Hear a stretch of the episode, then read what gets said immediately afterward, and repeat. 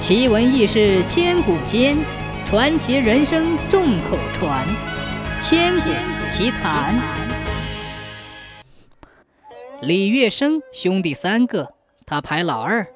他父亲很富有，用钢贮存金钱，同乡人都称他为八钢。人都有老的时候，这一年，老人卧病在床，他知道自己活不长了。便换来儿子分金钱，结果李月生的哥哥分了八成，弟弟分得二成，月生什么也没分到，因此他对父亲十分不满。老人说：“我不是偏心，有爱有憎，地窖藏着钱，必须等到没有多少人的时候才把它分给你，不要着急。”等过了几天，老人病情更加危急了。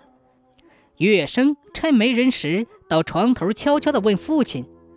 父亲说：“人生苦乐都有定数，你正享有妻子贤惠的福气，所以不宜再资助你有很多钱，以免增加你的过失。”原来月生的妻子车氏很贤惠，所以老人这样说。月生还是不理解，他一再哀求老人。老人便发脾气说：“你还有二十多年的坎坷生活没有经历，即使给你千金，也会立即耗尽。不到山穷水尽的时候，不要指望我给你钱。”月生非常孝顺老人，也就不敢再说什么了。不久，老人病危，随即死去。幸亏哥哥为人很好，主动承担了丧葬的费用，不跟他计较。月生好客，能喝酒，一天三四次催促妻子做饭办酒席，不太理会家业生产。同乡的无赖看着他为人懦弱，动不动就欺负他。过了几年，家道逐渐没落。月生生活窘迫的时候，靠哥哥周济不算十分困难。可是过了没多久，哥哥因年老患病去世了。这样一来，月生就没有人帮助他了。春天举债，秋天偿还，家里的物产打完场就没有了，于是靠麦田维持生活，家业更加败落。又过了几年，妻子和长子相继去世，月生更加百无聊赖。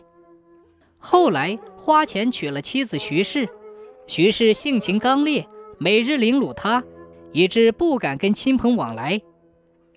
有一天晚上，月生忽然梦见父亲说：“现在你所遭遇的情况可以说是山穷水尽了。我曾答应给你窖藏的钱财，现在大概可以给你了吧？”月生连忙问：“在哪儿啊？”父亲回答说：“明天就给你。”月生醒来后觉得奇怪。还以为是贫穷过度而想钱，做了一场梦。第二天，他挖土修墙，意外地挖到了大量的金钱，这才明白父亲从前说过没有多少人，原来是指家中相继去世之后的意思。